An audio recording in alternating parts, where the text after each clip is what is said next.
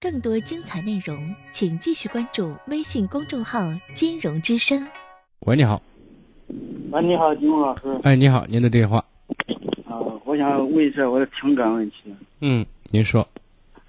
我跟我女朋友谈了半年多，我们都订婚了，订婚了后，嗯，待了四四五个月吧，她都离家出走了。他走了走了一个月了，打电话也不接，发短信也不回。不是你们订婚了半个月是吧？呃，半年了。半年订婚了，然后他什么时候出走的？就是，五月份吧。五月份。嗯。那么我想问一下，他走跟你没有打招呼？之前你们的交流感情处的怎么样？不太好，不太好是吗？是啊，嗯嗯。那就说，那不太好，他这种出走就很有能够说得过去了，对不对？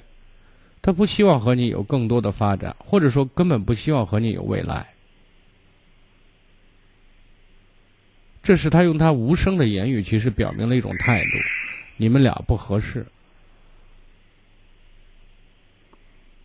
如果还是这种状态的话，我建议你跟家人、跟他父母亲谈一谈，能成咱好好处，不能成，咱都另做打算，不要相互耽搁。你说呢？主要是我给他问人打电话，他问说那你提你写，叫我写。你说你姑娘，我到哪儿去找去啊？对不对？我算什么呀？不是，人家叫我写，你写别人家，还要还要问我要人。不。那你的言外之意，你跟你女朋友是在住一块儿，是这意思啊？啊，哦，就是你们订婚了也同居了，是这意思？啊，是的。哦，那从道理上讲，你还真找不上，他还真找不上你，对不对？那么，如果你们不合适，在这个问题上，我觉得这件事可能，因为你跟他还都在一起待了那么长时间。我的想法是，这事儿就算了，订婚了，不是结婚了，没有不受法律保护的，没有任何实际意义。那么在这种状态下，唯一对你不利的是，可能彩礼要回来的可能性不大，是这样的。